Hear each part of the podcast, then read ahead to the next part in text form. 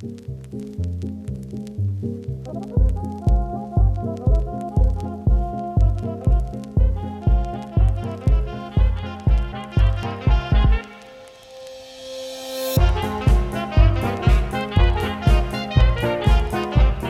buenas, amigas, amigos, y bienvenidos un día más al podcast Cine Cosas, un programa donde hablamos de diferentes temas relacionados con el maravilloso mundo del cine. Estáis escuchando a David Gómez y lo importante, como siempre, ¿de qué vamos a hablar hoy? La verdad es que creo que todavía no habíamos tocado nada del estudio Ghibli, pero a ver, ya iba siendo hora. Así que para cerrar ya la tercera temporada, eh, pues vamos a comentar un poco el castillo ambulante que, bueno, pues seguro que todo el mundo la conoce porque es una de, las obras de, de Miyazaki, de Hayao Miyazaki más, más relevantes y seguramente eh, pues una de las más conocidas de, todo el estudio. Así que bueno, estoy bien acompañado. Por un lado, como siempre, me acompaña mi querido amigo Cristian Sutil. ¿Qué tal, Chris? ¿Cómo estás? ¿Qué tal, David? Pues la verdad es que muerto de calor. Eh, no he dormido nada hoy, como tú. Y, y bueno, eh, intentaré dar, como siempre, mi mejor versión, pero hoy está jodida la cosa. Que no, hombre, que no. A ver, ya es el último asalto. Y, y hombre, el calor también se agradece. ¿eh? Yo, a mí no me gusta mucho y en Madrid no es muy agradecido el calor, pero, pero yo qué sé, hay que... Hace solecito, yo qué sé. A ver, eh, alguien que también estará pasando calor porque, porque habla desde Valencia y allí también, también debe hacer bien, debe hacer cojonudo. Eh, es Francés Miró, que, que, bueno, ¿qué tal Francés? Eh, te iba a presentar, tenía aquí un párrafo para, para presentar. Está, excelente, excelentemente presentado porque sí, hace, hace calor y, y es lo que estamos viviendo todos a pesar de que el calor de Valencia y el de Madrid sean diferentes, que es una de las conversaciones más recurrentes de viajes de BlaBlaCar. Pero, pero sí, sí. Eh, bueno, eh, para quien nos haya escuchado más tiempo sabrá que, que Francesc eh, ya estuvo aquí. Eh, estuvimos hablando sobre Cowboy Bob porque escribió un libro eh, para héroes de papel que se llama Requiem por un vaquero espacial, el universo de Cowboy Bob, y vuelve porque tenemos la suerte de que ha escrito otro. Este no lo hemos leído todavía porque no ha salido, claro, pero, pero bueno, es sobre el castillo ambulante. Así que la pregunta yo creo que es obligada. ¿Cómo, o sea, porque ya, ya nos explicaste en su día por qué elegiste Cowboy Bob, que te gustaba mucho y, y querías escribir un libro y, y demás, pero ¿cómo has vuelto con el castillo ambulante? O sea, porque claro, de Ghibli podías haber elegido bastante, la verdad. Eh, pues fue un poco una negociación, acuerdo con, la, editorial, que fue realmente una conversación de WhatsApp, o sea, no, no, hay, mucho, no hay mucho misterio. Eh, después del libro de Cowboy Vivo, yo, eh, digamos que hacía tiempo que le daba vueltas a escribir algo sobre Estudio Ghibli, porque a mí, no sé, a lo largo de, mi carrera he escrito mucho sobre el estudio, mm, gracias a Ghibli soy fan de, la animación, entonces es como que eh, tenía la, cosa, el run run de que en algún momento me gustaría escribir sobre, sobre alguna peli del estudio. Y el, lugar, mm, digamos, más idóneo era la Biblioteca Estudio Ghibli, que es una colección de, héroes de papel en la que eh, digamos, repasan, con cada libro repasan una, película en plan monográfico y tenían ya eh, publicados un libro sobre la princesa Mononoke de Laura Montero Plata. Eh, luego también tenían uno del viaje de Chihiro y también tenían uno de Porco Rosso y claro, las opciones para, meterme en un, en un, en un nuevo tomo de esa, de esa colección, las opciones digamos, más, eh, más famosas, más célebres y las que te vienen ya un poco a la, cabeza ya estaban pilladas. Entonces eh, se habló de, bueno, de varias opciones. Ellos, eh, digamos que tienen en mente sacar en el futuro, aunque no se sabe ni cómo ni cuándo, ni quién los escribirá, libros sobre, sobre mi vecino Totoro y sobre Miki el aprendiz de bruja. y, no tenían adjudicado a nadie el castillo ambulante. Entonces fue como, bueno, pues si, si no hay eh, nadie que, que, lo haya pillado, por decirlo de alguna forma, yo a mí me gustaría escribir sobre, sobre esta, esta peli. Y así fue, así fue como me, puse, me puse a ello y, ahora eh, en, septiembre saldrá, después de años de, la última publicación del, tomo de la Biblioteca Studio Ghibli, que fue el de Porco Rosso, saldrá el cuarto volumen de la colección, que será el del el Castillo Ambulante. Pues, a ver, claro, es verdad que de las, de las películas eh, realmente yo creo que la siguiente, Bailocino Totoro, ¿no? Aparece para completar las, las más conocidas, pero sí que es verdad que, ya estaban, que habían salido lo, lo típico, ¿no? Que se suele hablar con el estudio Ghibli, pero realmente, eh, haciendo un repaso estos días al, al, estudio, y bueno, si queréis ya vamos comentando un poco, eh, antes de meternos con la peli, cómo se inició, eh, pues comentar eh, cómo empezó Miyazaki y cómo llevó eso al, a la creación del estudio, eh, pues realmente es que tiene una, una filmografía que se podían sacar fácil 15 libros sobre películas, o sea, realmente es espectacular. Sí, sí, sí, de hecho es muy curioso, pero en España hay más de un libro publicado de alguna de sus películas, de hecho... hay ya un, libro publicado sobre el castillo ambulante y hay varios eh, eh, publicados sobre, sobre el viaje de Chihiro. O sea, no es solo que se puedan escribir eh, libros sobre muchas pelis, sino que de sus pelis se pueden escribir varios libros. claro, sí, sí, sí, totalmente. Pues, si queréis, hablamos un poco de, de uno de los maestros, de Hayao Miyazaki, que se, bueno, en teoría se había retirado, pero he leído por ahí que, está en un nuevo proyecto, ¿no? Parece. Esperemos... peli en 2023, me parece.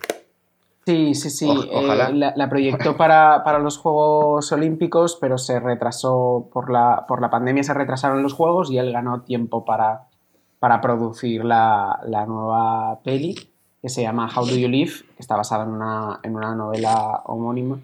Y yo creo que seguirá un poco la, estela del viento se levanta. Creo que va a ser un proyecto muy personal que hable sobre, sobre sí mismo y cómo se relaciona él con, el arte de dibujar. Y, la verdad que muchas, muchas ganas de verlo porque a estas alturas casi cada nueva peli de, de Studio Ghibli podría ser la última, así que adelante. Claro, justo, eh, estamos ahí. Eh, además, nos una cosa que pasa con. vamos a hablar ahora del origen, pero es verdad que como que no sé si han dejado. Eh, no han hecho escuela suficiente como para que después de Miyazaki.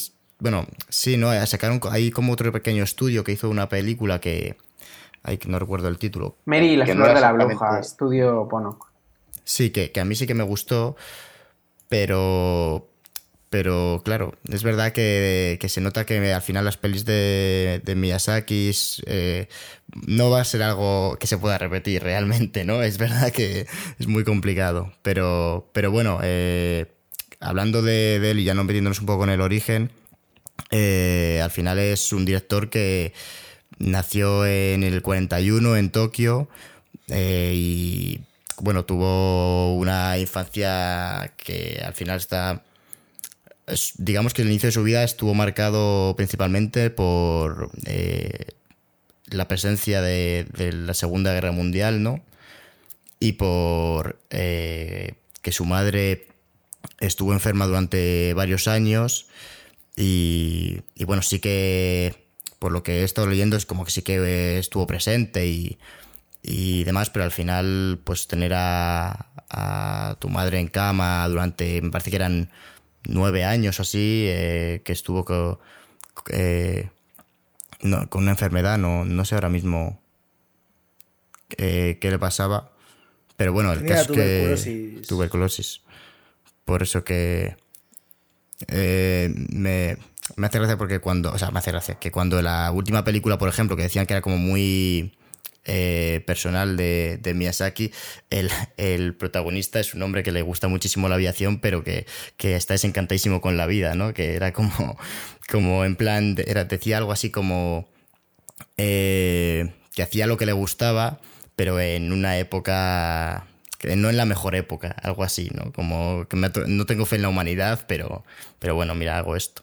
No sé si sería eso un poco el, lo que piensa Miyazaki o no, pero, pero bueno, ¿cómo fue un poco, eh, Chris, sino que, no has comentado mucho, cómo, cómo se inició Miyazaki para luego llegar al... Porque cuando llegó al estudio Ghibli ya tenía algo de experiencia el hombre.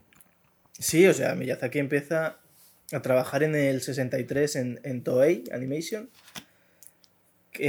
donde era muy jovencito.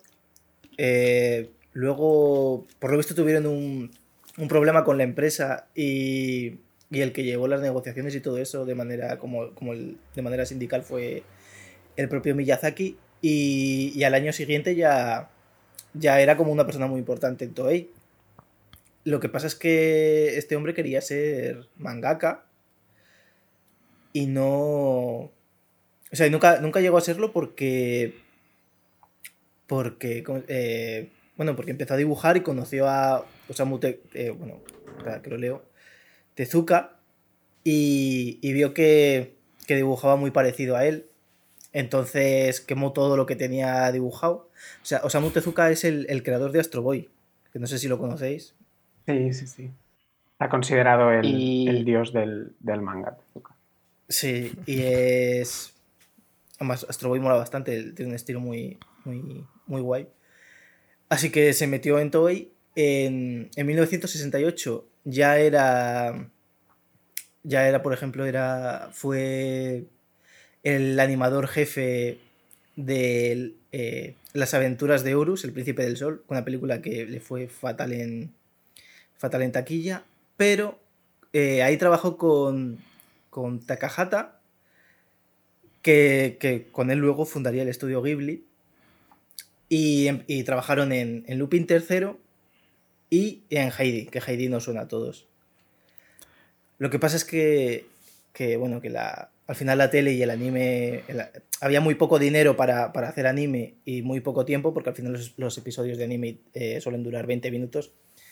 Así que dijeron, vamos a hacer una, una peli, que fue Náusica del Valle del Viento, que es, digamos, la, una película pre-Ghibli, donde, donde conocieron a, a Toshio Suzuki, que es el, productor de casi todas las películas de Ghibli, con el que también fundaron luego Estudio Ghibli. Que tengo entendido que, que Nausicaa era en principio ¿no? Un, un, manga que estaba haciendo él. De hecho, creo que después de la película siguió sacando, o sea, no terminó todavía. Es que tiene una historia graciosa porque cuando quisieron hacer la, la peli de Náusica, eh, cuando fueron a los estudios y tal, les dijeron que ellos solo hacían. Que la mayoría de estudios solo hacían películas de mangas eh, adapta, que, eran, que fuesen adaptaciones de mangas, que necesitaban un manga en el que. en el que basarse y tal. Entonces lo que hizo eh, Miyazaki fue sacar el manga. Habló con una revista y empezó a publicar el manga. Ahí fue donde conoció a Toshio Suzuki, de hecho. O sea, publicaba el, manga en Animage y, y ahí conoció a, a, Toshio Suzuki, que le moló mucho lo que, lo que hacía Miyazaki y de ahí trabaron una amistad que luego se convertiría en, en esencial para la fundación de Studio Ghibli.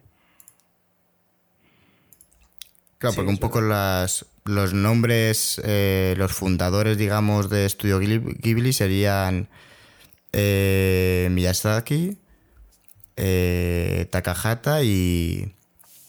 y. eso, y el productor.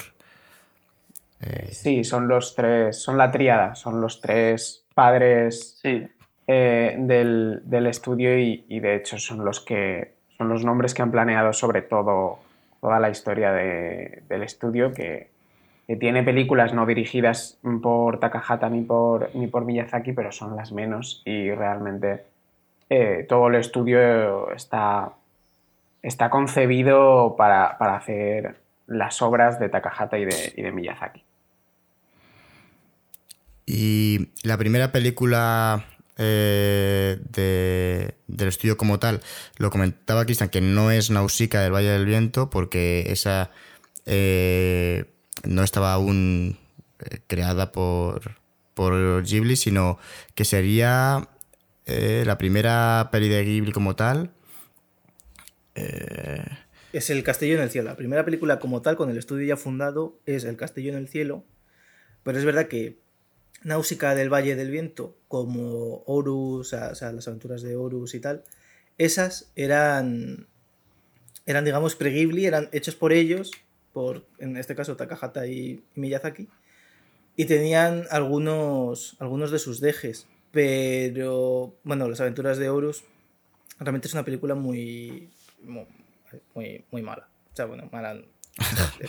Que, o sea, se, o sea, quiero decir, se nota, se, nota que es, se nota que es una película que no. Porque hubo guerra, una guerra interna entre Miyazaki y. Y, y el estudio, porque el estudio quería hacer una cosa, Miyazaki quería hacer las suyas.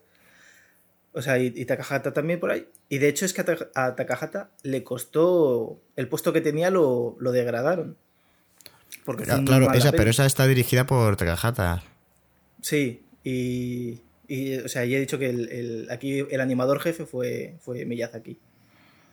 La primera peli Y- que, que dirigió Miyazaki como, como tal, el, el largometraje, digamos, fue Lupin III, El Castillo de Cagliostro, que, que sí que a mí es una peli que, que me gusta mucho y, y que, digamos que de alguna forma se demuestra que a pesar de ser una peli un poco de, encargo, porque venía de, de una serie y digamos que tenía un universo ya creado donde Miyazaki tenía las reglas muy claras y no podía tampoco inventar eh, de forma ilimitada. eh, y sin embargo hizo, hizo una película muy, muy digna, una película de aventuras muy, muy simpática que, que yo recomiendo, recomiendo mucho.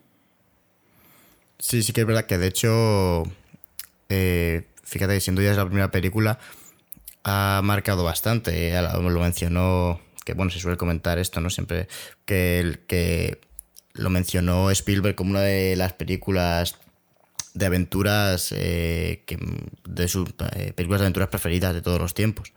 De hecho, Eh. tiene su Tintín, el Tintín animado de, de Spielberg, tiene bastante de- del espíritu de, de Lupin III. Y, el Tintín animado de Spielberg a mí me parece la última gran película que ha hecho Spielberg. Aquí la defendemos mucho, ¿eh? sí, sí. Pero, pero sí, la verdad es que es, cierto, ¿eh? No había caído yo en, que sí que tiene el espíritu este de, de Lupin, macho. Pues, eh, bueno, pues, hemos arrancado un poco con Miyazaki. Tampoco vamos a hacer un, un repaso de, de Ghibli porque nos llevaría, nos llevaría más tiempo del que tenemos. Pero, pero claro, antes Un podcast a cada peli y a cada, y a Claro. cada programa. O sea que.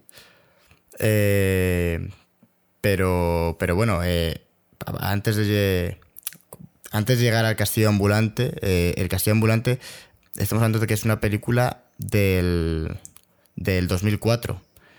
O sea que, que, de hecho ya incluso tiene algunas... Que, que esto yo no lo sabía hasta que, fíjate, no me di cuenta viendo la peli, que tiene eh, incluso algunas cosillas en 3D, o sea, con animación 3D, que, que no es todo eh, dibujo a mano. Pero, pero claro, eh, aquí estamos hablando de que las primeras pelis, o sea, el origen de, de Ghibli, para que veamos un poco la diferencia, esta peli es de 2004, el, el origen lo situaríamos eh, en qué año, de qué año es la primera peli que, que has comentado, Chris. La, del... Náusica. El Castillo en el Viento. del- el Castillo en el Viento es del 86 y Náusica del 84. En el cielo, en el el cielo, cielo. Castillo en el cielo. En el cielo, en el cielo, sí, cielo, sí. Que te- te Te tengo tengo aquí una cantidad de Es nombres, que, nombres, eh. es que después eh, hay una secuela del Castillo Ambulante que se llama El Castillo en el Aire. O sea Ah, que claro. es, es- es totalmente normal y comprensible el, el tal. Una secuela literaria, no existe la, la película, pero, pero la secuela De existe. hecho, libros, libros había tres y la autora estaba escribiendo el cuarto, pero falleció, ¿no? Sí, sí, sí. De hecho, eh, las dos primeras, el Castillo Ambulante y el Castillo en el Aire, eh, se las separan pocos años, pero tardó casi no tengo las fechas, pero tardó más de, más de una década en volver a, ese universo y lo hizo con La Casa de los Mil Pasillos, que es una novela, eh, a, mí me parece estupenda, deliciosa. Es la más loca de, las tres.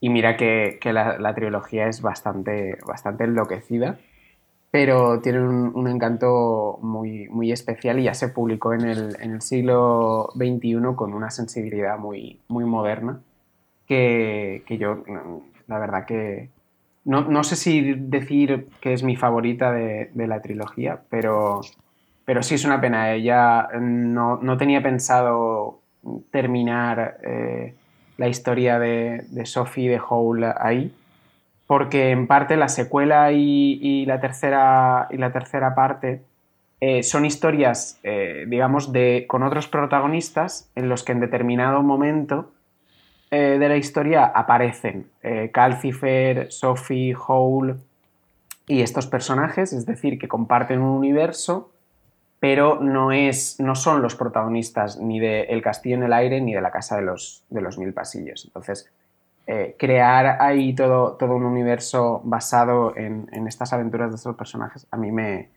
me, hubiera, me hubiera encantado. Pero bueno, es la vida.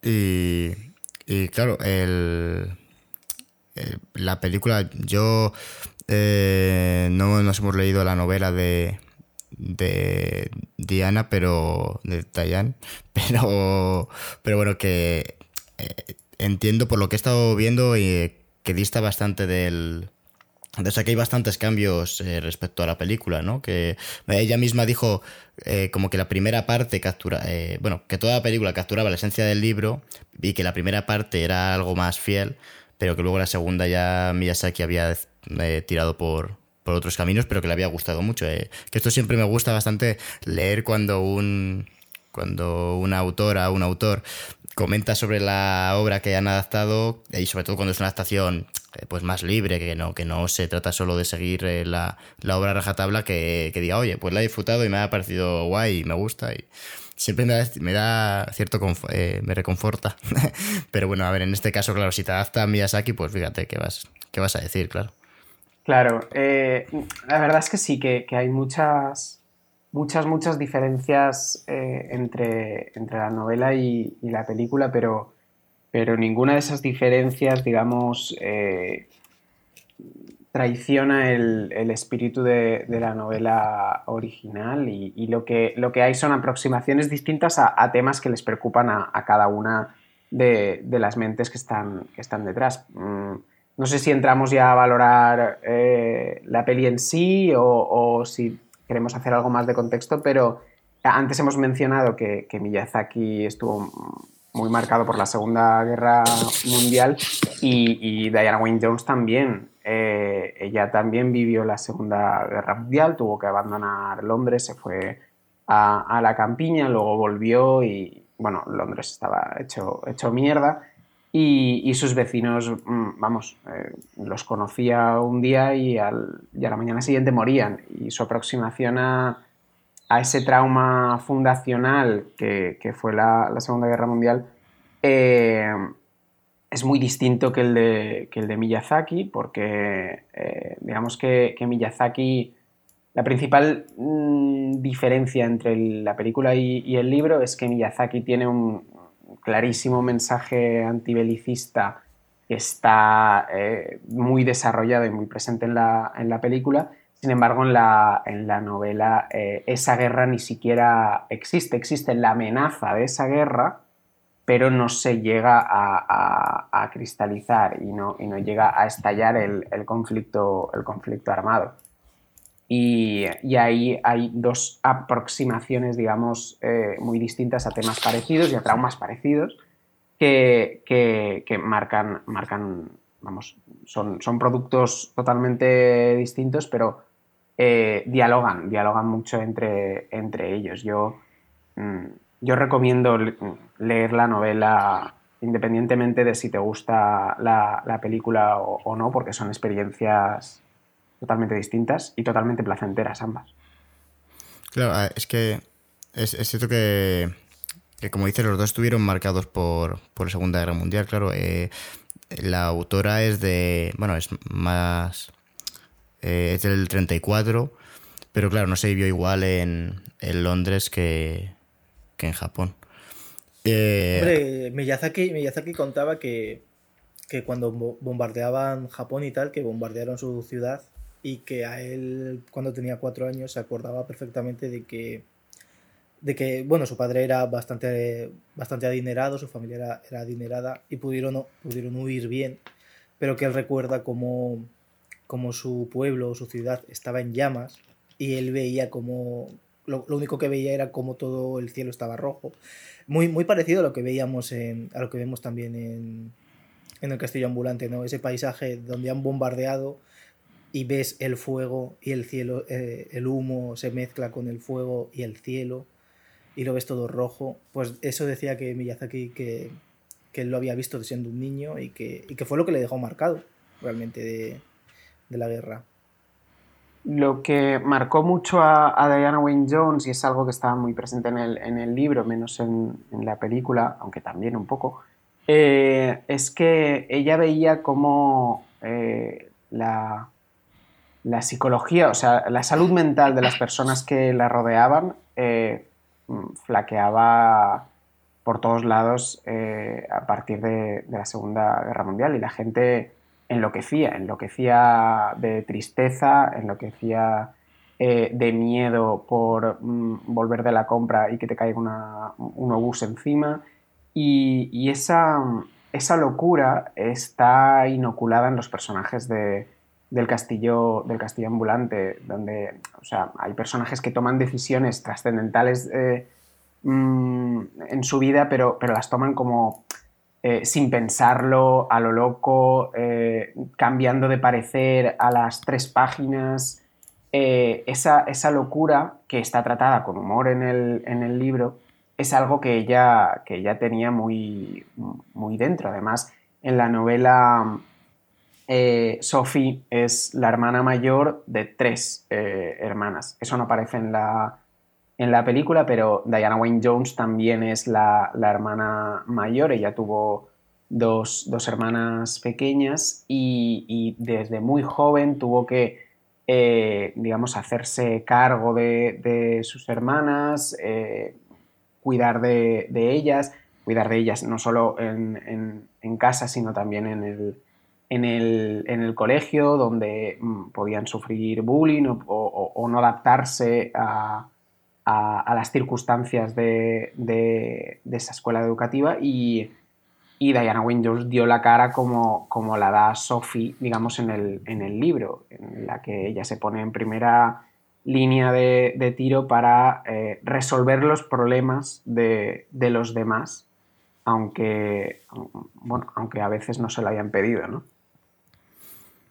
Y bueno, hemos entrado un poco, claro, y al hablar de, los dos en, los temas que toca, eh, bueno, tanto el libro como, como la película, eh, porque realmente, claro, es, eh, entiendo por lo que comentas que que los temas sí que son similares. Eh, lo que pasa es que, claro, alguno da más importancia. Eh, Miyazaki, ¿no? Por ejemplo, da por lo que parece más importancia al tema de la guerra, en este caso, pues eh, un mensaje más pacifista, aunque mostrando el conflicto de manera más literal, digamos, porque es un contexto que, que además es curioso que en la película como que no es, es como una guerra eh, da, la sensación como de que global, ¿no? Porque no hay países concretos y además con esto de la, puerta que va desde el castillo ambulante a distintos lugares, pues eh, claro, los tres lugares a los que va, eh, bueno, los, cuatro lugares realmente a los que va, eh, son sitios en los que se ve que, ha llegado la guerra, ¿no? Te da esa sensación de que es una guerra que está en todas partes y, y bueno, y como en este caso el protagonista eh, bueno, el protagonista, Howl, eh, que, no es el protagonista, pero más bien es, Sophie, pero bueno, como Howl eh, decide, intenta no, estar metido, ¿no? Entonces yo entiendo que sé, las temáticas, como comentas, sí que están en, en los dos O sea, ¿hay alguna cosa que toque Miyazaki que no esté en el libro o, viceversa? O en plan, está, por ejemplo, lo que comentábamos, esto de, del pacifismo o, eh, ¿cómo decirlo? La vejez, entiendo que también lo tocará el, el libro, ¿no? Y, y, no sé si a lo mejor el...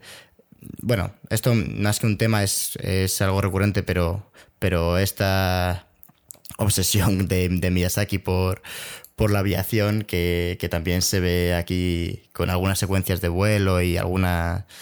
Y bueno, en este caso con, el pretexto de la guerra, pues, pues eh, que dibujar aviones, pues lo, tenía fácil, la verdad. Sí, sí, cualquier excusa era, era buena para, para Miyazaki.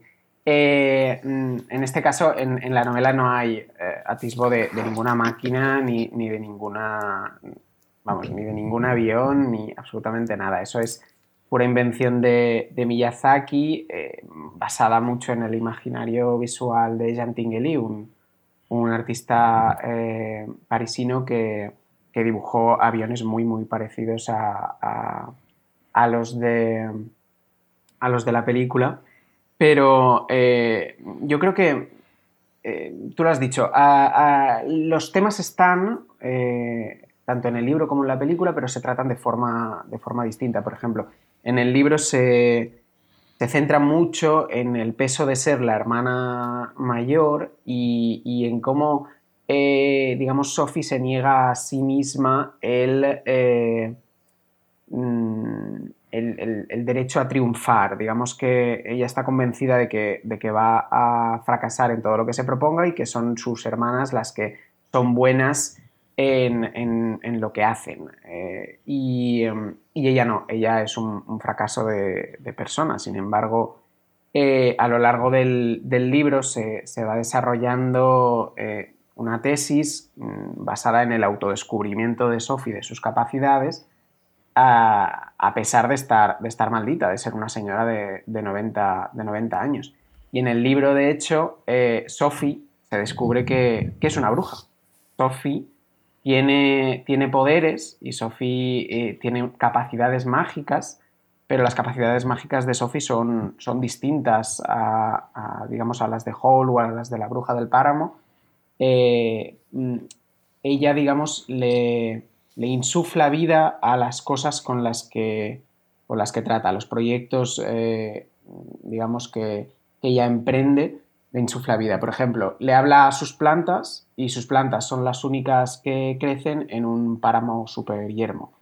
O eh, le habla a, sus, a los sombreros que, que hace en la, en la, sombrerería, imaginando quién lo llevará y quién lo, quién lo podría lucir. Y, luego esos sombreros son los más vendidos de todo, de todo el reino. Y, esa es, digamos, la, magia mm, la capacidad para la, para la, bondad y para cambiar lo que, lo que le rodea de, de, Sophie. Eso no está explícito en la, en la película. Se puede intuir, yo en el libro lo desarrollo una lectura en la que si partes de ese punto de, vista de que, de Sophie es una bruja, se puede intuir en, varias escenas y, eso digamos, planea un poco sobre, la película, pero no, está, no está explícita, explícitamente. Aunque eh, hay, pistas que nos dicen que, que Sophie no es un, ser humano normal y corriente, eh, tiene también algo especial.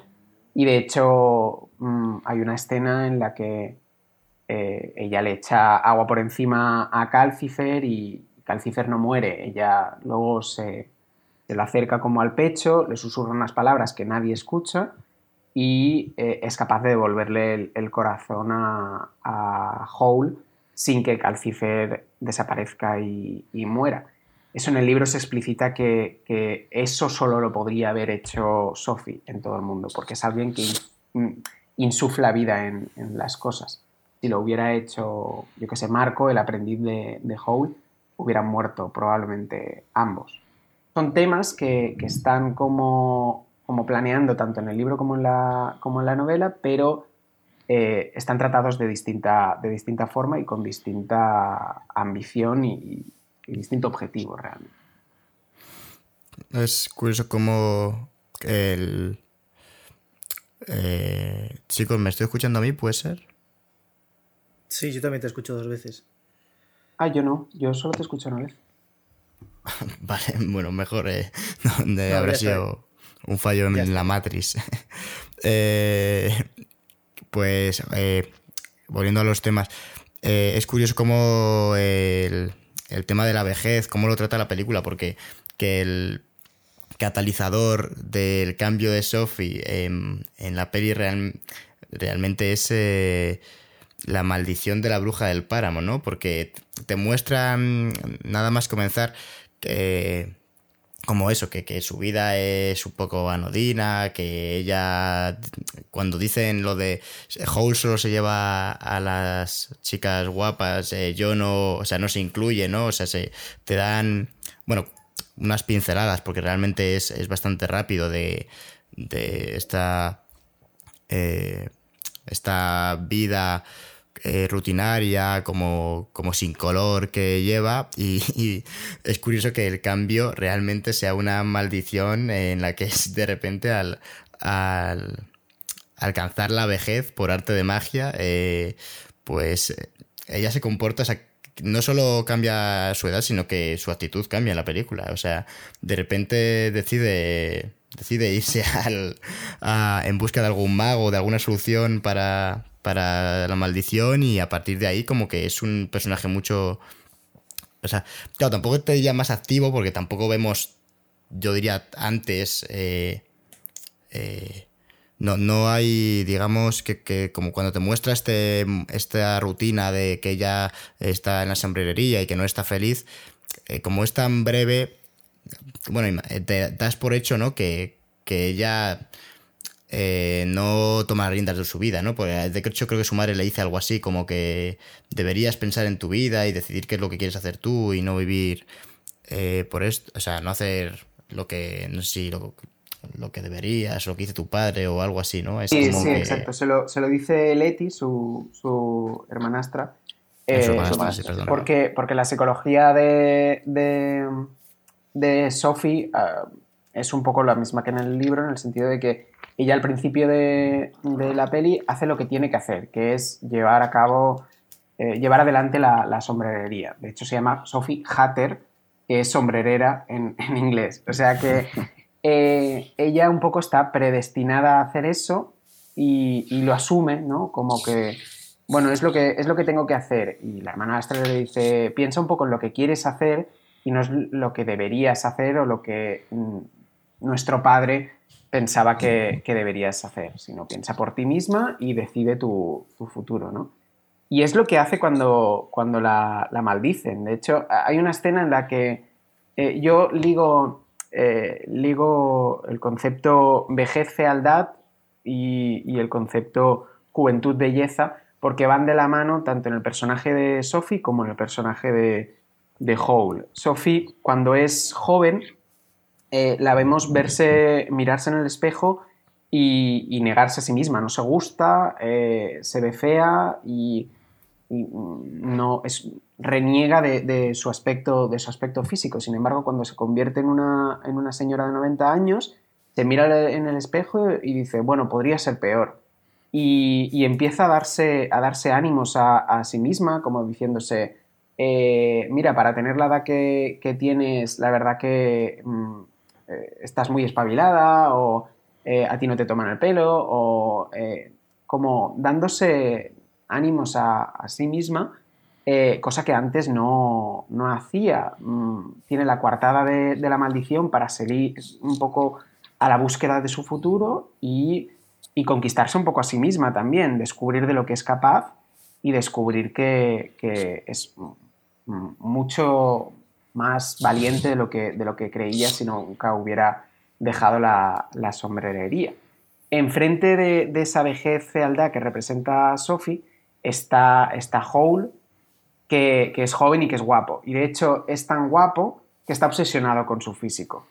Y una de las escenas más mm, cómicas y, un poco out of context, porque no sabes ni a qué viene ni, qué relevancia tiene, eh, en la trama, digamos, general, es eh, cuando Sophie ordena los potajes del, baño de, de, y Hole sale de, la ducha montando un numerito de la hostia porque le ha cambiado el, tinte de pelo y entonces se embajona de una forma tremenda y llega a decir no tiene sentido eh, estar vivo si no puedo ser bello.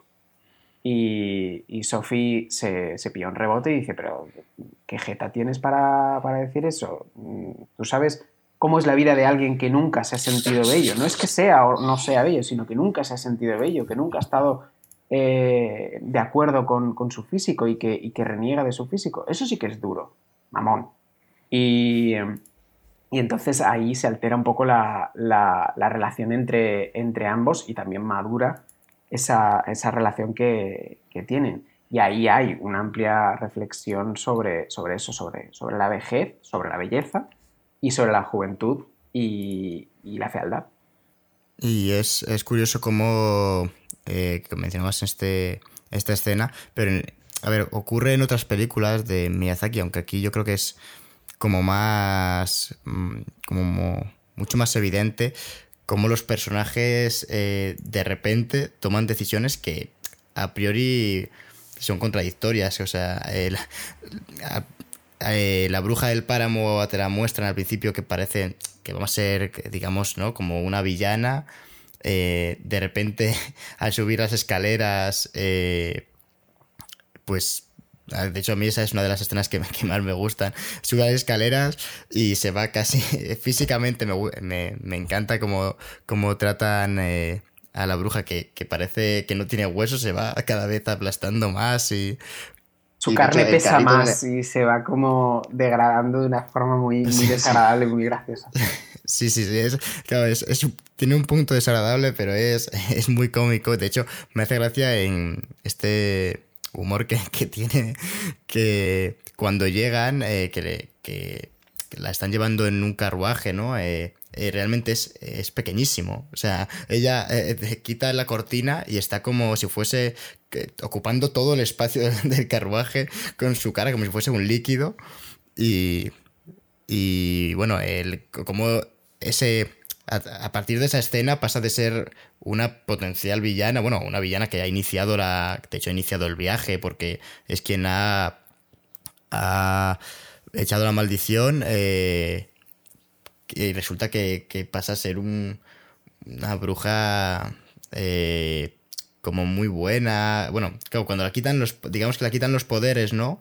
No, no, deja de ser, no deja de ser un poco perra, pero, pero, pero ya, no, ya no tiene capacidad de, hacer el daño. Entonces es como que ella suelta sus, sus borderías y, tal, pero ya mm, va, va a su rollo un poco después de, después de la escena de, las escaleras. La escena de las escaleras también es invención de, de Miyazaki 100%, no estaba en, el, libro y a mí me parece una, una, una de las mejores escenas de, la película, era la escena favorita de Diana Wayne Jones y con razón. De hecho, para mí traslada muy bien eh, un poco el esfuerzo que, que requiere hacer una, película. Cuando, cuando empezó eh, Miyazaki a hacer el, el, Castillo Ambulante tenía, tenía 61 años y eh, estaba hasta, hasta el coño de, todo. De hecho, ya había dicho que se retiraba en varias ocasiones.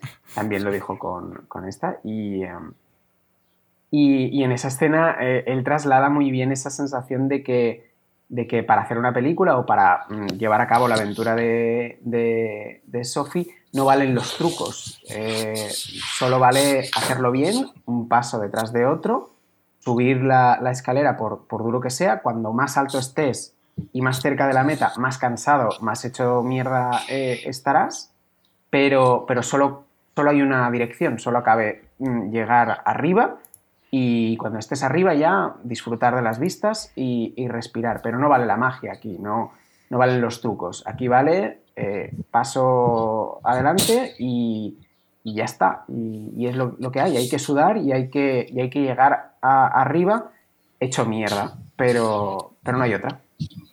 Sí, es un poco la, filosofía de, ¿no? de Ghibli, de las películas se hacen, cuesten lo que cuesten, pero siempre con el, resultado más perfecto posible. Y luego ya.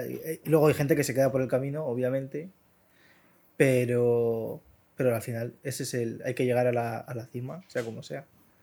Bueno, la, la, la, como que hubo un enfado, ¿no? Con, con el hijo, o sea, cuando hizo la película, el hijo de, de Miyazaki, ¿cómo se llama? Eh, Cuentos de Terramar. Eh, a Miyazaki no le gustó mucho, creo yo. ¿eh? Acabó un poco. hubo ahí crisis familiar.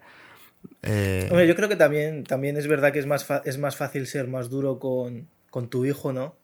Eres más duro con tu hijo que, que con cualquier otro director. Aunque es verdad que, por ejemplo, para el Castillo Ambulante, eh, el director que había, Miyazaki se encargó de, de echarlo.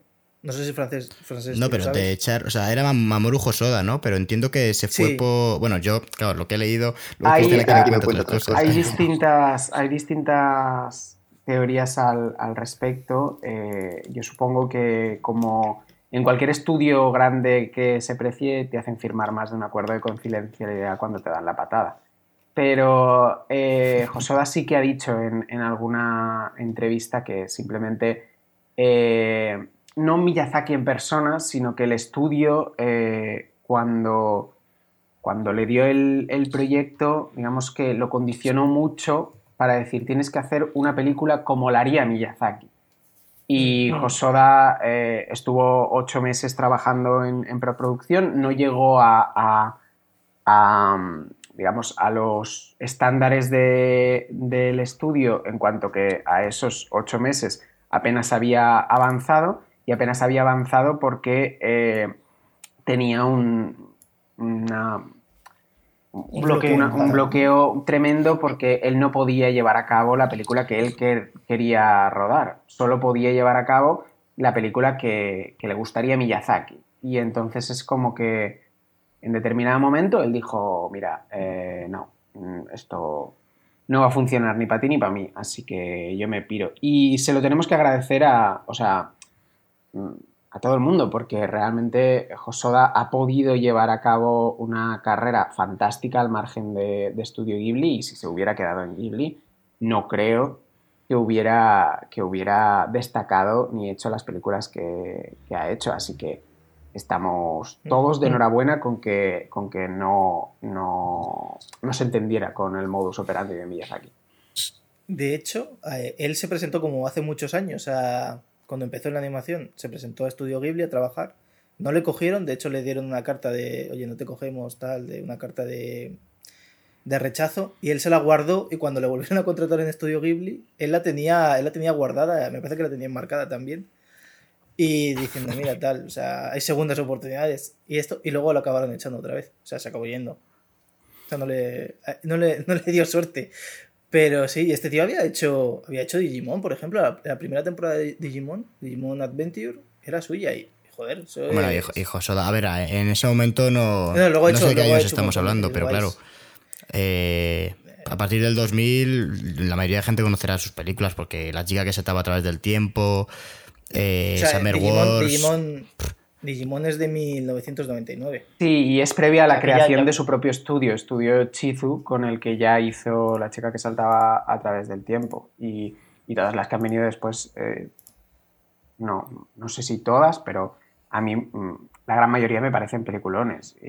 Sí, sí, sí. Eh, yo diría, yo creo que, estoy puesto al día con, con Josoda y yo diría que de todo lo que ha hecho. ¿eh? O sea, realmente lo último que yo he visto suyo es en Mirai, me parece que se titulaba en español. Y, no estaba nada mal. O sea, mira que no. o sea, los niños lobo, por ejemplo, yo creo que es a mí la que más me gusta. el niño y la bestia también era brutal. Realmente estamos hablando de otro director que lo que tú dices. Eh, eh, mejor que tenga su propio estudio y pueda tomar sus propias decisiones, porque en un estudio en el que ya hay dos dos pesos pesados eh, y que además el estudio, como comentamos, estaba principalmente enfocado a que esas dos personas pues realizasen las películas, pues eh, seguramente fuese a tener más trabas eh, creativas que si, que si lo hace pues por otra vía, ¿no? En este caso montando su propia productora. Que, que joder, Mamoru Hosoda, es alguien a quien seguir la pista, desde luego. También se podrían hacer bastantes, bastantes podcasts y hablar bastante de sus películas. Sí, de hecho, eh, yo creo que hubiera salido una muy buena película de, su aproximación a, El Castillo Ambulante, porque hay un, tema que está muy presente en sus, en sus películas. Eh, en algunas, por ejemplo, eh, en Summer Wars, la, la relación que establece en el mundo real con el mundo digital eh, y cómo se van fusionando, fusionando ambos y alterando la realidad de, ambos, eh, está presente en, otras, en otras películas suyas, también en Digimon, de hecho. Pero eh, es curioso que, en, el, Castillo Ambulante, algo que no está en la, película, pero sí está en el, en el libro, se nos cuenta que la puerta negra a la que Sophie no puede acceder realmente es una, es una puerta que no, lleva a ningún mundo fantástico, sino a nuestro mundo, a la Escocia de los años 70. Y, y Hole, de hecho, eh, es, un humano que, consiguió encontrar esa, puerta que accedía al mundo fantástico de, de Sophie, al reino de Ingari, pero, pero él eh, tiene, tiene familia y tiene, y tiene casa y tiene una vida en otra realidad que es la nuestra, que es esta realidad sin, sin magia. Ese, e, esos dos mundos, que no, vamos, ni, aparecen ni, se les espera en, la película de, Miyazaki, creo que podrían haber eh, aportado mm, muchísimo a, la película que, habría podido dirigir Josoba parece que. el... guapo eso, ¿eh? Sí, sí, eso te iba a decir. Parece que el libro es, inmenso. O sea, realmente tiene muchísimas ideas que era complicado. O sea, es de estos libros con tantas. con, tanto contenido que es complicado adaptar, parece, ¿no? Sí, sí, sí, es, muy complicado de, adaptar y, y, vamos, aquí lo hizo excelentemente, pero sacrificando eh, cosas porque en cada capítulo hay 10 ideas y, dos giros de, guion. Y es como que eh, es, inabarcable eh, narrativamente hablando eh, hacerlo en una, película con, sentido dramático. Y, creo que cargándose esa, parte la película, la película gana, de hecho. Pero creo que mm, Josoda hubiera tirado mucho más por ahí, por ese diálogo entre los, entre los dos mundos en uno existe la tecnología, en el otro la, magia y, cómo, eh, cómo, engarzan uno con, el otro. Y creo que eso no le interesaba tanto a, Miyazaki y, no interesó en Estudio Ghibli y dijeron, va, pasando. Y os quería preguntar, porque a mí me, pasa con. Me pasa con esta película que es como. como que los temas sí que los veo claros, los que estamos comentando, pero tengo la impresión de que realmente el lío argumental es... O sea, es, como... Mm, me parece que es, en cierta manera la película es, es distinta a lo, que nos, a lo que estamos acostumbrados por lo general, ¿no? Como algo más rompedor porque no sabes eh, exactamente a dónde te está llevando, de repente mm, cambia, pues es un personaje una escena que no te esperabas, que, para, que dices, pero qué, pasa aquí? Y cambia totalmente. La escena que comentaba, bueno, le hemos comentado la de Bruja del Páramo, pero también la, propia escena de, de Howl, que de repente el, de repente el tío vemos que es un... que es como un poco un no un bueno no, quiero decir niñato no pero pero en plan de oye que es que se me he teñido el pelo de naranja y, casi me muero no empieza la casa yo, creo que sí se puede decir niñato. Sí un niñato no se puede un poco entonces claro es que es una escena que te descoloca lo que has dicho un poco out of context y me pasa un par de veces en la, en la peli, ¿no? Con como que no sé exactamente dónde va, de repente al final el, flashback en el que le dice, o sea, como que entra en una puerta que se han caído por un sitio aparentemente aleatorio y, y viaja al pasado y le dice, búscame en el futuro y tú estás ya diciendo, pero, pero esto qué, ¿dónde estamos? yo ya no sé dónde estamos. Y es como muy raro, o sea, me, cuesta seguirlo, ¿no? O sea, es como que, veo el lienzo, pero. Y los temas y las escenas están ahí, pero lo que es el. me alejo y, son cosas como un, poco conectadas a, de una forma. Un poco un tanto extraña, no sé. Como yo, como yo lo, veo, ¿eh?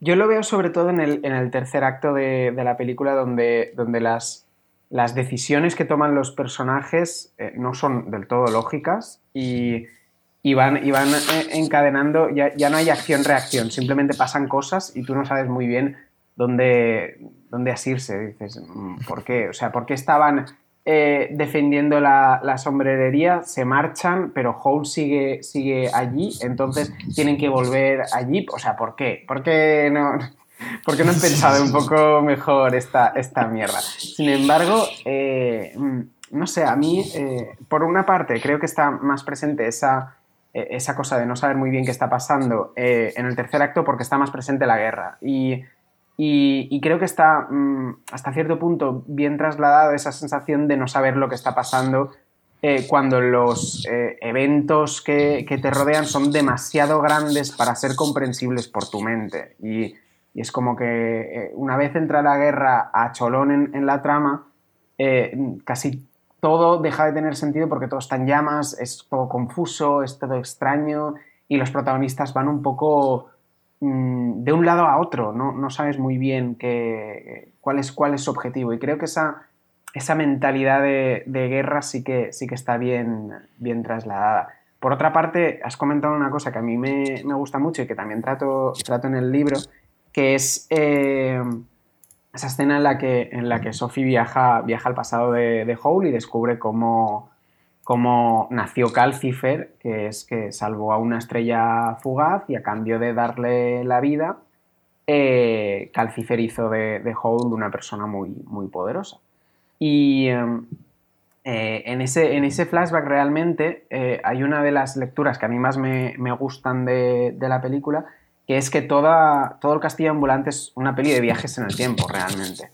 Eh, la, primera, la primera escena eh, en la que Hole y Sophie se encuentran, Hole parece conocer a Sophie y, y, le dice, ah, estabas aquí, querida. Y, y, se la lleva y tú, como es un tío muy guapo, muy amable, muy elegante, no, no le das como mucho... Claro, yo pensaba que era como, como una especie de juego que hace él porque ve que hay dos soldados que no tienen ninguna buena intención, entonces es como yo la conozco, es como mi conocimiento. En, no le en, no le di... en, en, parte, en parte está, está esa, esa, lectura que argumentalmente tiene, tiene sentido que, que, se comporte así, aunque podría haberse comportado de cualquier, de cualquier otra, otra forma. Y en parte también está el añadido de que eh, lo mismo que hace, que hace eh, Hole en esa, en esa escena lo vuelve a hacer cuando ve que hay una vieja en su casa claro, que... haciendo el desayuno y él ni se inmuta, de, ah, ok, pues hagamos el desayuno.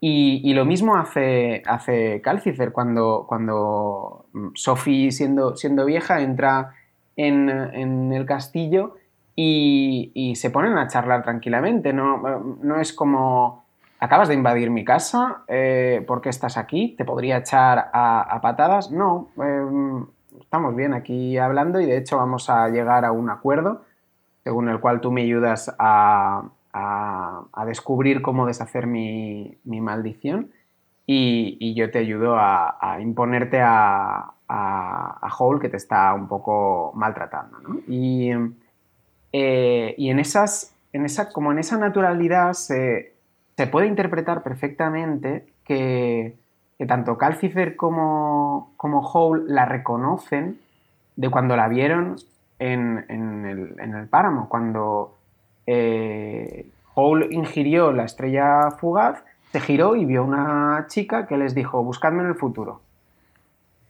Y a partir de ahí, ambos reconocen a, a Sophie y saben que les va a ayudar. Así que mmm, prácticamente le dan la bienvenida a su vida porque saben que solo les va a traer cosas, cosas buenas. Entonces, como que todo el círculo de, ese viaje espacio-temporal tiene sentido también, tiene una lectura, digamos que, que casi, casi nadie piensa en el, en el, Castillo Ambulante como una peli de viajes en el tiempo, pero, pero lo es, en cierta forma. Me, me gusta mucho esta teoría, ¿eh? realmente, porque, claro, estás como con la duda de. Eh, viendo la peli, yo recuerdo la primera vez que pensé, uff, esto es como, como que no me he enterado yo bien, pero en realidad estará todo pensadísimo, ¿no? En plan de, de, esta escena en el que le dicen, búscame en el futuro, seguro que conecta, no sé qué, yo no me he enterado bien. Pero claro, te queda la duda de, o no me he enterado bien, o en realidad han dicho, bueno, a ver, si lo que me interesa a mí son las escenas y demás, porque lo que tú dices, al final es cierto que justamente en el tercer acto ya realmente como pienses un poco lo que están haciendo, es que no hay por dónde cogerlo. O sea, o sea cuando dicen, no, es que hay que, hay que mover la casa. O sea, cuando sacan a Calcifer de la casa, no, yo dije, pero, pero ¿Y esta decisión? O sea, pero no entiendo nada ya. eh, ¿Por qué? no. Pero, pero ya convencidísima, en plan, es que tengo que hacer esto, o sea, está claro, ¿no? Por la trama. Y yo pensando, pues, pues yo no entiendo nada, me he perdido la película. Es como si te hubiese saltado media hora de película. Y dices, pero ¿qué está pasando? Es que hay un momento donde casi deja morir a Calcifer también, porque está limpiando ah, y, y es como, joder, no sé. O sea, es fuego, si se apaga, ha muerto, no, no, no hay otra. Sí, pero bueno, eh, Sin embargo, es, muy, muy, curioso esa, esa, escena que comentas, Chris, porque eh, mm, Howl aparece, eh, le insufla vida a Calcifer y le dice a Sophie, te rogaría que no maltrataras a, mi demonio de, fuego. Y, y, no le dice nada más. Luego se cabrea con ella por el tinte de pelo. Y es como, ha estado a punto de destruir tu corazón y te rogaría, por favor, que no hicieras esto. Y, luego te, te cambia los tintes de pelo y montas un numerito de la hostia. Claro, pues es, eh, en ese sentido, la película me, resulta sorprendente y, y, no sé si, o sea, claro, como lo hace Miyazaki y como luego sí que funciona, porque realmente ves la película y mantienes el interés eh, y, y, joder, eh, la disfrutas muchísimo y dices, pues tampoco necesitas, o sea, tampoco necesita esto más, allá, ¿no? Es, un poco, es un poco esta peli como, como una peli de los hermanos Cohen, ¿no? Donde la gente hace cosas raras, pero dices, vale, pues este es el tono de la peli.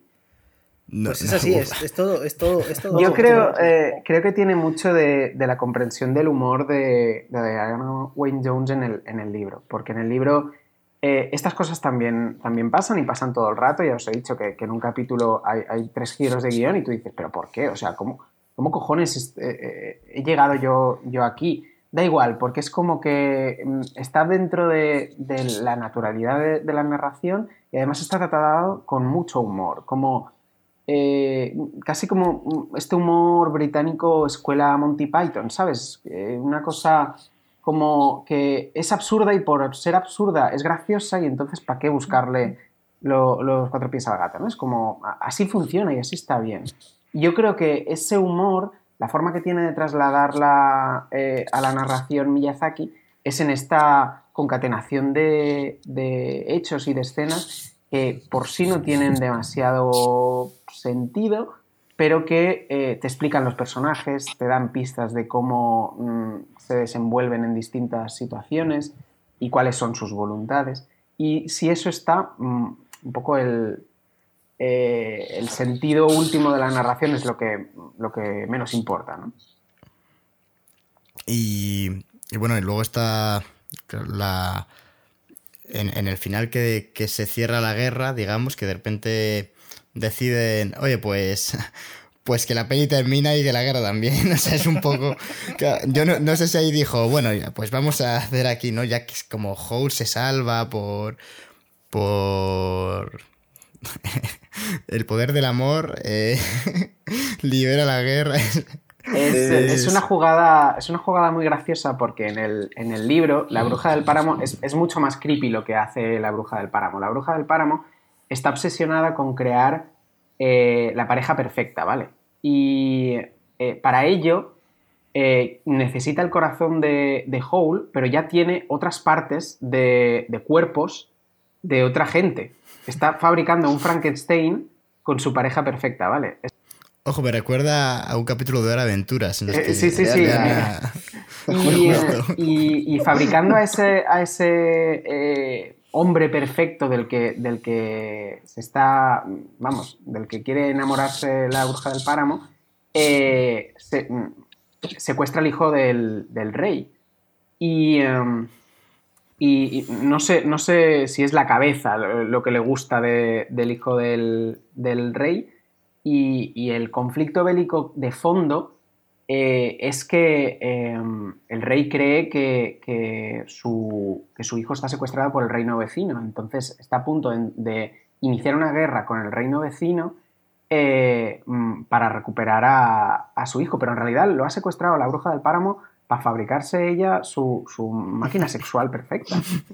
Y, eh, y eso se lo soluciona Miyazaki de una forma como muy loca, diciendo, Navet en realidad era eh, el, hijo del rey, del reino vecino, que va a ir y va a poner fin a, la guerra. Y ya estaría. Pues venga, pues ya estaría. Sí, claro, bueno, bueno, se me había olvidado una vez, claro. Y, Madame Sullivan, que está, que, está sentada allí tranquilamente y que es la causante de miles de muertes y que no se sabe muy bien por qué eh, ha llevado a cabo esa, esa, guerra, también está allí sentada, ve a Jin, al perro que está con, con Howl y compañía, y dice, mm, vamos a poner fin a esta guerra absurda. ¿Por qué? ¿Por qué ahora y por qué no antes de bombardear miles de ciudades? Pero es que Navet se transforma en un príncipe y dice, ¡buah! Estoy enamorado de, de Sophie, solo su beso me podía quitar la maldición. Y ve que se tira encima del otro y, quién es, creo que es la bruja del páramo que le dice, bueno, pues tu novia, o sea, por la chica llama a otro, tal. Y coge el tío y dice, vale, pues me voy. y ya está, ¿no? Y digo, joder, qué bien se lo ha tomado este tío. O sea, que lleva dando vueltas toda la película. y, dice, venga, me abro y tiro millas que, que me esperan en casa para comer y, ahí, se acaba la guerra. Ahí es cuando Suleiman dice, venga, pues ya, pues, pues trae al ministro y ya, no sé quién, no sé cuántos, y acabo la guerra porque ya... Porque ya, ya, para qué, ¿no? en fin, es... Mira qué hora es. claro, claro.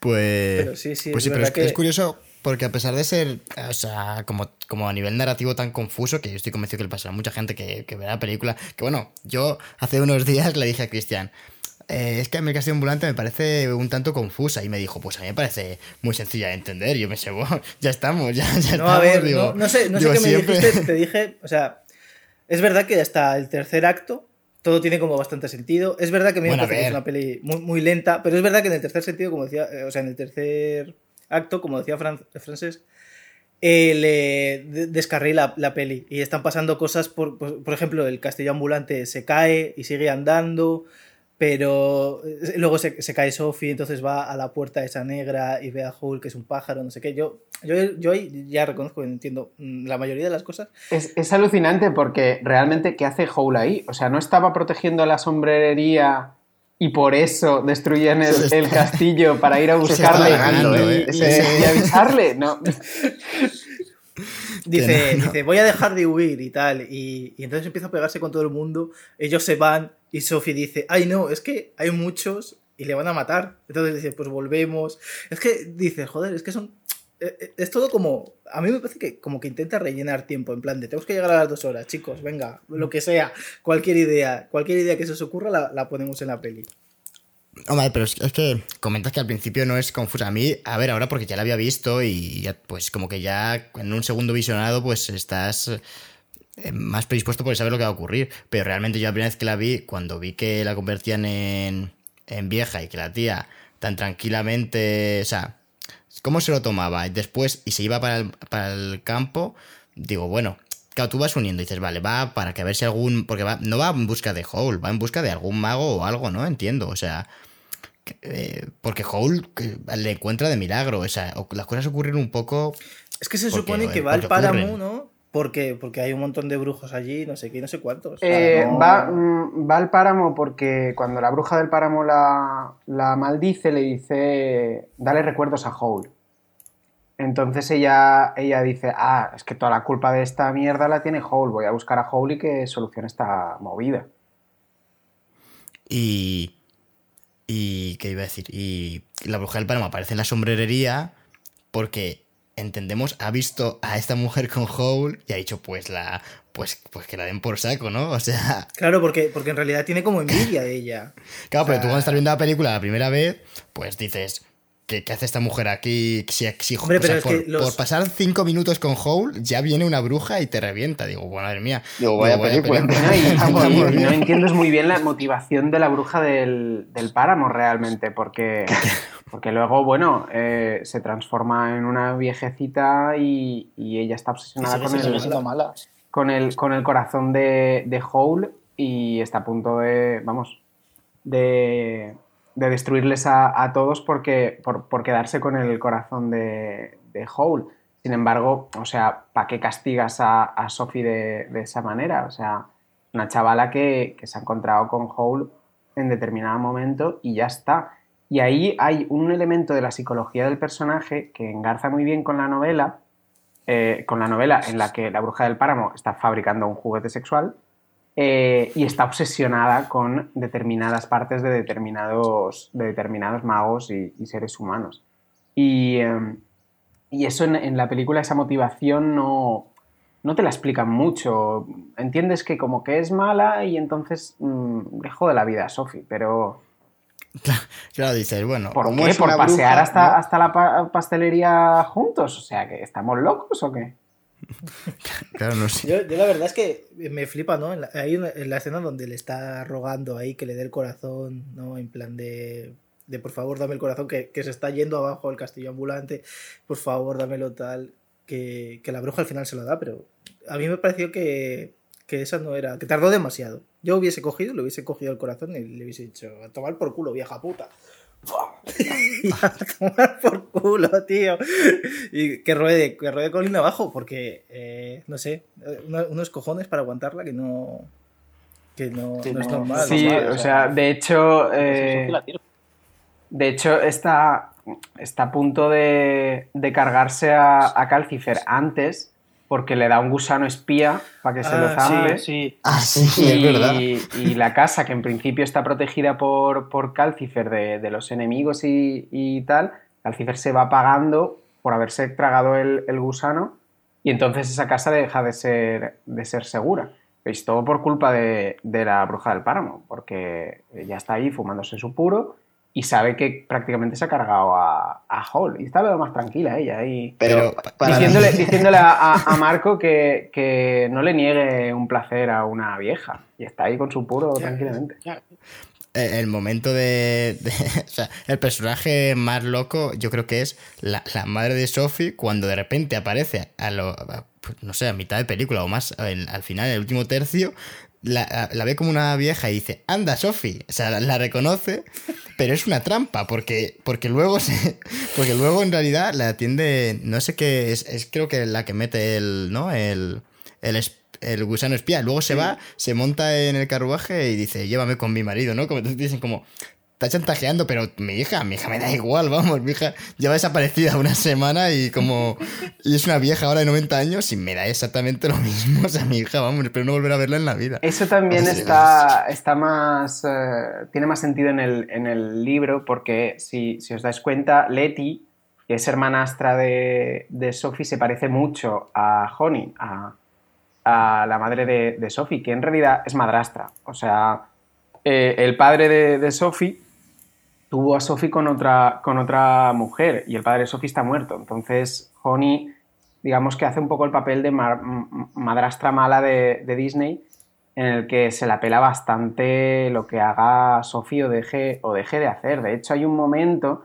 cuando ella vuelve a, casa y, y se reencuentra con Sophie que le dice algo así como, eh, menos mal que así eh, la gente no pensará que te fuiste por mi culpa, ¿sabes? Es como que lo que le preocupa es que la acusen a ella de, de mala madre, no que Sophie esté muerta en un callejón oscuro.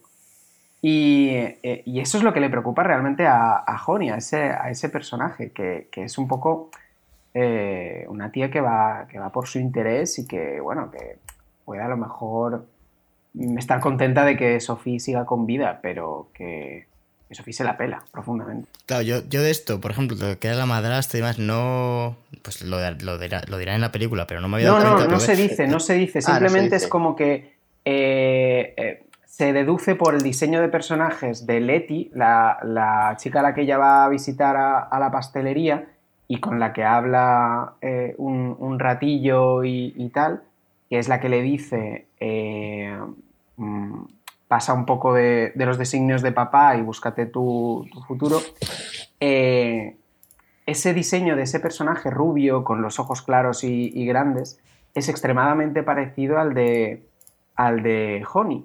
Y sin embargo, no tiene nada que ver con el de Sophie.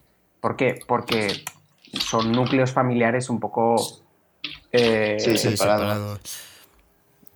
Eh, o sea, distintos, sí. o sea, eso es lo que me, comentaba antes. Me la impresión de que la película, en realidad, el tío lo ha pensado todo, pero claro, está, o sea, aquí lo que tú dices, en realidad es una información que, que me parece bien, ¿no? Que te la dé, pero a través de eh, cómo son los personajes. Claro, yo aquí no me había dado ni cuenta. O sea, es como, como si las pistas te las hubiese dado, pero, pero la película es para hacer varios visionados porque, hay una cantidad de, de, cosas que, puedes analizar y, es verdad que la película, la primera vez que la ves, dices, tengo que volver a verla, ¿no? Pasa un poco también con el, con el viaje de, de Chihiro, que, bueno, en general con muchas pelis del estudio, pero yo creo que con la que más es con esta, con el castillo ambulante, de verla una vez y decir, uy, tengo que volver a ver esto porque, porque yo no sé muy bien yo, de hecho, pensaba que Letty y Honey eran el mismo personaje. ¿Ves? Eh, eh, eh, yo antes le llamó la madre también porque... Es que son tan parecidos que durante los primeros visionarios yo también pensaba que eran el mismo personaje. Y, y luego dije, espera, ¿cómo? ¿Cómo puede ser que, que estos dos personajes actúen tan distinto y, tal, porque no son la misma persona. Sí, sí. claro, pero en el castillo ambulante justo podría, podría ser, Es que, aparece... Es que en el, libro es mucho más, mucho más loco todo, porque eh, la, eh, Sophie tiene dos hermanas pequeñas, eh, una la llevan a, trabajar en, la pastelería y la otra entra de aprendiz de, de maga. Em, y, estas dos hermanas pequeñas de Sophie mm, deciden cambiarse sus cuerpos para, eh, una, aprender magia y la otra ser, ser pastelera. Y, realmente es como, como un, jare que, es mucho más eh, difícil de, comprender que, el de la película. Y mira que el de la película eh, ya es como, ¿qué está, qué está pasando? Pues imagínate que, que cambian los cuerpos, que, que un personaje es otro en realidad, que, ¿sabes? Como se quita la, careta y, jaja, era este personaje. ¡Oh, Dios! Va a haber que agradecer a Miyazaki que, que se contuvo y, le hizo simple la peli. Sí, sí, se, contuvo bastante para la, para el aluvión de ideas que tiene la, que tiene la, la novela, que es un poco eh, pues ¿Cuántas páginas tiene la novela, francés? Porque tiene no sé, tiene, tiene, como 150, 200, 200 páginas, una cosa así. Ah, ah, pues yo me esperaba algo. sí, yo me esperaba un ¿eh? pedazo de tocho que. Pero ya te digo que, es que en un párrafo pasan muchas cosas y en, este libro caben muchos otros, ¿sabes? Es como que todo está súper acelerado y una vez le pillas el, truquillo y te vas riendo de lo que va pasando ya, ya, ya te gusta, ¿no? Ya le pillas el, gustillo al sinsentido que es todo. Pero realmente es que ese sinsentido está, está pulido y está limado en la, en la película. En el libro es mucho más loco todo. Pues. Pues bueno, no sé si. Porque llevamos ya eh, una, una hora y cuarto más o menos. Eh, tampoco te queremos robar mucho tiempo, así que no sé si quieres comentar alguna cosa más, eh, bueno, Francés o, Chris, eh, algún temilla que podamos tocar rápido o, para ir cerrando, porque bueno, yo tenía puesto como al final que para terminar lo típico de, del recibimiento que tuvo la peli, porque es cierto, bueno, ahora si queréis decirme algún tema para hablar, que si no yo sé que me... Os digo, os digo, oye, ¿queréis hablar de un tema? No, no paro y yo hablo de otro, ¿sabes? O sea, esto... Eh, porque al final hemos hablado un poco. Teníamos eh, un guioncillo, pero como se pasa siempre, pues se ha mezclado todo, que, también está bien. Eh, pero bueno, lo que quería comentar, si, si no tenéis otra cosa, es básicamente que, a pesar de esta confusión narrativa que comentamos, que a mí me parece como lo, lo que hace a la película algo menos accesible, que alguien pueda verla y decir, oye, esto no entiendo por qué pasa esto, este personaje no conecto porque es casi un poco como parece aparentemente aleatorio. A pesar de eso, la película tuvo un recibimiento bastante, bastante bueno, ¿no? En Japón fue de las películas más taquilleras, eh, bueno, creo que estuvo nominada eh, a los Oscar. De, hecho, creo Japón que creo que sigue siendo una, de las películas más taquilleras de la historia. O sea, a día de hoy se mantiene como de las que más dinero ha ganado. Sí, sí, sí. En el, en el top global no, o sea, en el top histórico de Japón no, no sé qué, posición ocupa. Y de hecho mm, se habrá alterado bastante en, los últimos años con, con, el estreno de, de la peli de Makoto Shinkai y, y ahora, más recientemente, con el estreno de, la peli esta de Demon Slayer, eh, Kimetsu no Yaiba, que ha sido como un exitazo de la hostia, pero dentro del, ranking de Ghibli, El Castillo Ambulante ocupa el segundo lugar. Es la peli más taquillera de la historia de Ghibli por detrás del viaje de Chihiro. Y eh, eh, realmente yo creo que la recepción de la película fue, fue dispar porque la crítica y, los guardianes de la verosimilitud eh, la, masacraron por esto que estamos comentando, porque, porque bueno, la peli no, no aspira a tener un sentido narrativo serio y, a tomarse muy en serio el, desarrollo de, esa lógica. Pero, pero sin embargo, a, a los chavales, por decirlo de alguna forma, al público general, le funcionó a las mil maravillas. Y, en parte le funcionó a las mil maravillas porque creo que, Miyazaki tenía muy claro lo que, lo que quería desde, desde, el principio. Él, en una entrevista que dio cuando la promoción de, la princesa Mononoke, él decía que, lo más importante de una película son los recuerdos que deja. Y, yo esto lo, trato en el, en el, libro porque realmente eh, Mm, a lo mejor te acuerdas de todo el arco dramático de del viento se levanta o de Ponio en el acantilado, pero no recuerdas tanta cantidad de escenas memorables como, como lo, que pasa con el, con el castillo ambulante, que es una, es una colección de postales mm, mm, muy tocha que, realmente se, queda ahí, se queda ahí y, y tú recuerdas escenas sueltas eh, aunque no le veas el sentido detrás, y esas escenas están ahí y, anidan en, tu cerebro. Yo creo que eso, eh, generar imágenes icónicas y poderosas, fue uno de los objetivos que se marcó eh, Miyazaki con esta, con esta peli, y a mi parecer lo consiguió, vaya. Sí, sí, sí, estoy, estoy de acuerdo, que, que de hecho yo de las pelis que más recuerdo es ese castillo ambulante. Tiene...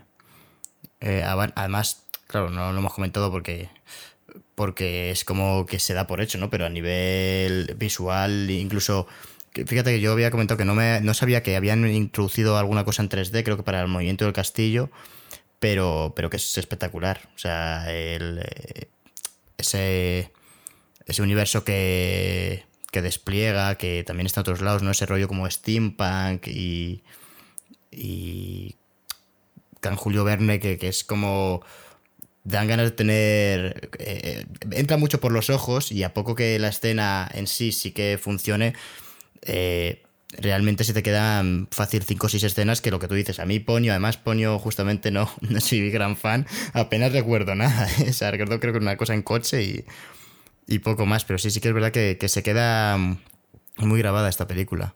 Sí, yo además recuerdo que la primera vez que vi El Castillo Ambulante hace unos años fue porque mi pareja iba a participar en un fanzine del Castillo Ambulante y iba a aportar un, dibujo. Y, tengo, y, estuve haciendo capturas mientras la veía con ella, hacía capturas de, visualmente de las cosas más, más chulas que había. Y es que hice como 100 capturas de pantalla para, para que luego...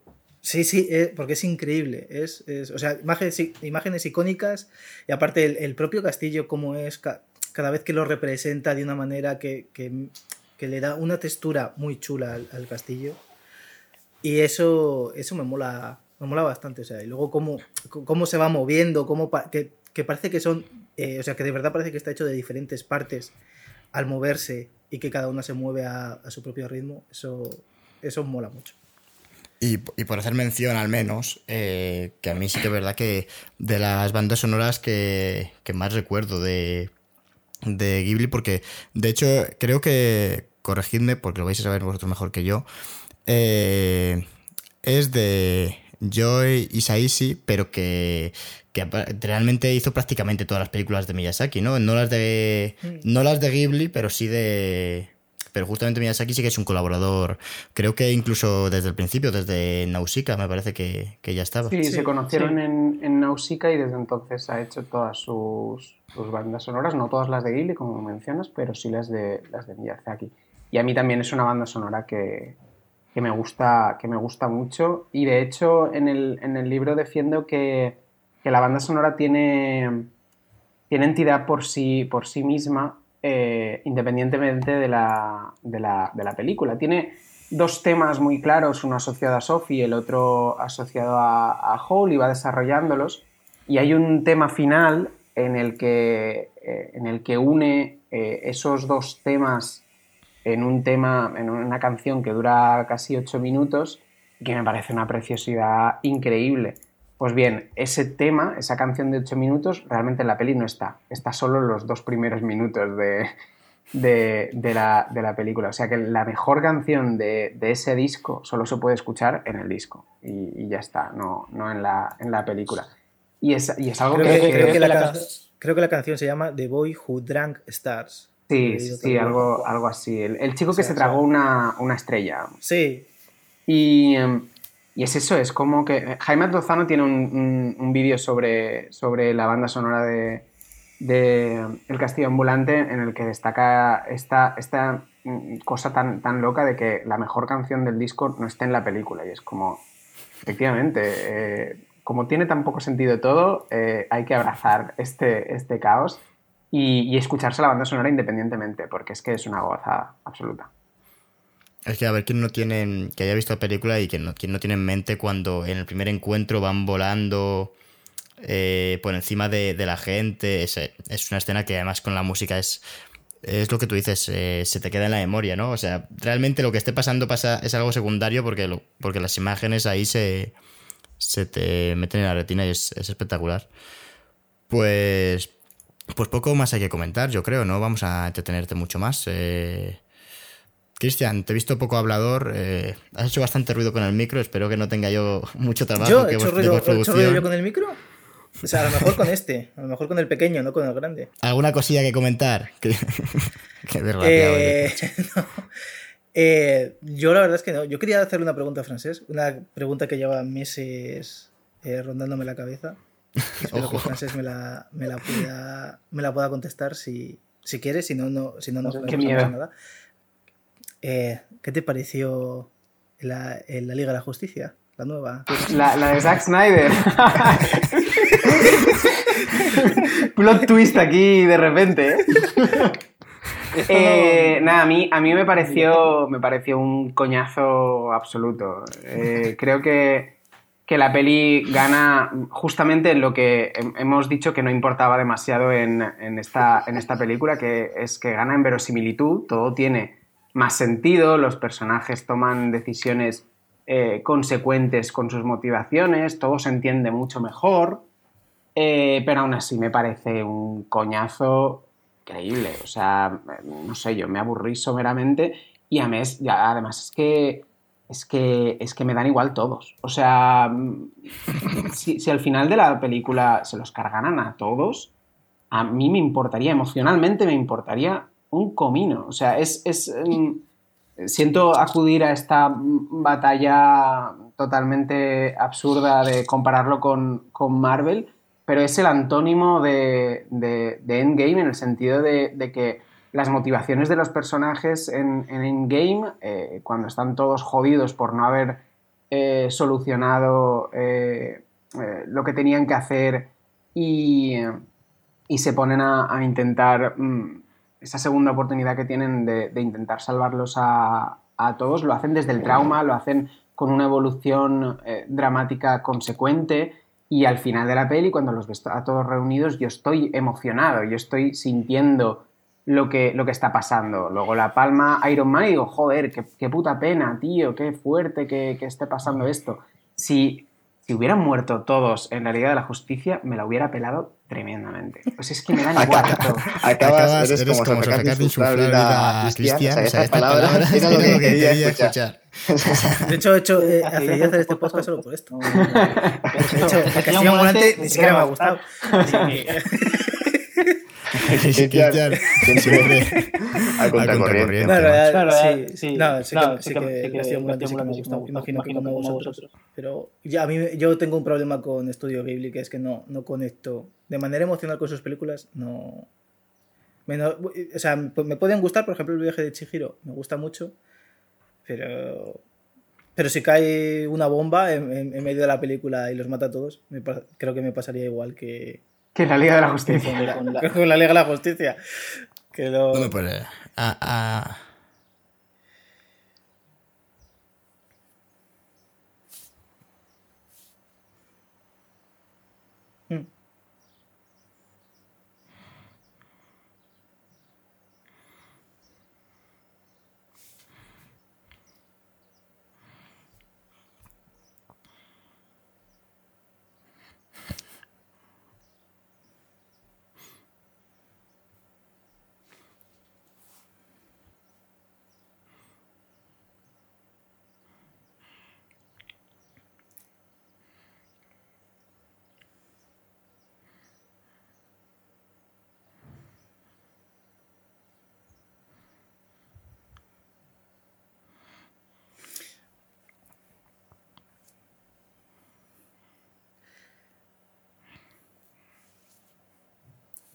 ¿La, ¿La, viste a color o en blanco y negro? La vi a color, la vi la primera versión que sacaron. Cuatro tíos con su colorcito. Sí. Pues... Vaya movida aquella, ¿eh? Con... me, me, encanta cómo, cómo terminar eh, comparando. La temporada. O sea, no comparando, ¿no? Pero, pero la temporada termina eh, uniendo eh, el punto común entre Miyazaki y Zack Snyder, que no me lo esperaba para nada, ¿eh? O sea, Jamás pensé que llegaríamos a esto, macho. Eh, pues bueno, sí, ahora sí que sí, nos vamos a, ir porque si no descarrilamos. Eh, como, bueno, eh, evidentemente dejaremos para, que echéis un ojo al, libro en. Estará abajo en los comentarios. No, lo hemos dicho, no lo hemos dicho, pero el libro sale en septiembre, el 14 del 9, un día después del cumpleaños de David, así que si alguien que está viendo esto es amigo de David y quiere regalárselo, ¿Has oído, Cristian? ¿El qué? No, a frases no le, no le he escuchado. No, no, que me lo regales tú, hombre. Ah, ah que te jodan. Pero... yo no lo compré yo, no te preocupes. pero... Pero vaya, que, que sí, que, que sale el 14 de 9, que es del Castillo Ambulante, obviamente. La editorial es Héroes de Papel.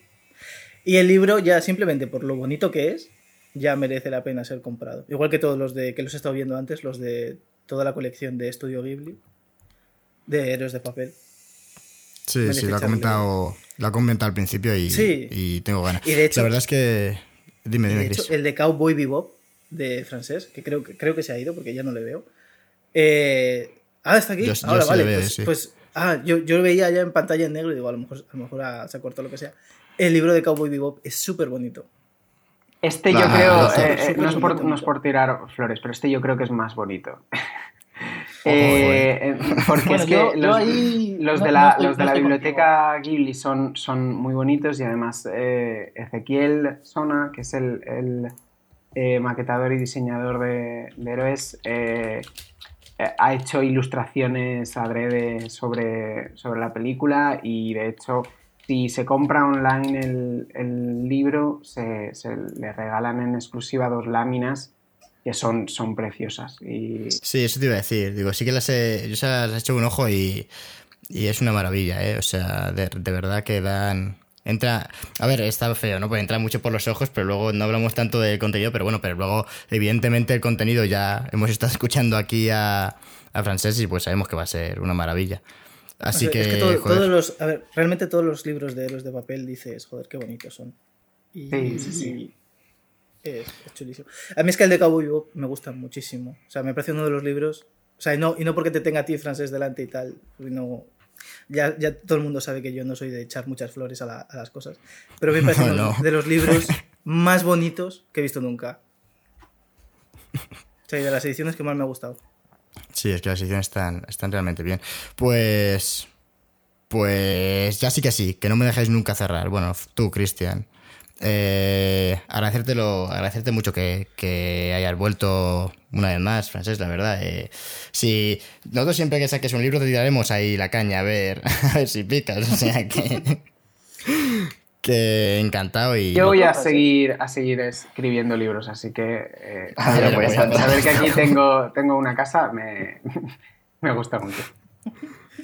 Eh, te iba a Eh, preguntar, a Francés, si ya tienes, otro libro en mente o has empezado con otro. o- No, no, aún no. eh, Estoy, estoy en fase de pensar y aterrizar ideas. Tengo, tengo un par de, de ideas, pero también tengo la rémora súper antigua de, de atreverme a escribir ficción, que no sé si, si seré capaz. Que, que dos libros eh, de, de no ficción estaría bien ya que, que me pusiera con, con la ficción, pero no sé si, si me atreveré, si tendré las agallas y si tendré el talento, porque eh, muchas veces eh, es, es leerse a uno mismo y decir, no, mira, esto no, esto no funciona, así que vamos a hacer otras cosas. Así que ya veremos. Bueno, pues, pues mira, estaremos atentos, joder. Ojalá, ¿eh? Además, además que sí, eh, que, que lo que comentas me... Ahora no había pensado yo, claro, que fuese la ficción, pero... Pero sí, ahora tengo ganas de ver qué, hay- qué hay ahí, ¿no? ¿Qué hay en la cabeza de francés, Siempre macho. puedes, siempre puedes escribir sobre un vaquero espacial. Y Claro. sí, que tenga, que tenga un pequeño niño, que, que tenga que cuidar a un pequeño niño. Alienígenas. En plan de Mandalorian. Y puedes mezclar de Mandalorian y Cowboy Vivo para hacer el mejor libro de la historia. Pa- para ti, Cristian, solo hay una cosa, ¿eh? que es un no, hay nada, ¿eh? no hay nada mejor que los vaqueros y si pueden ser en el espacio ya te cagas. Ya está, claro que sí. Pues. Pues nada, Cristian, es que cómo me complicas la vida. Eh, Francés, muchísimas gracias, Gracias a por, por vosotros, ha sido, ha sido un, un placer, la verdad. Y, y a ti, Cristian, también agradecértelo. Recuerda a la gente dónde nos puede escuchar. Pues si ponen Cinecosas en Google, vamos a salir. Estamos en Twitter, en Instagram, Spotify, Evox, eh, en todas las plataformas de podcast. Sois omnipresentes.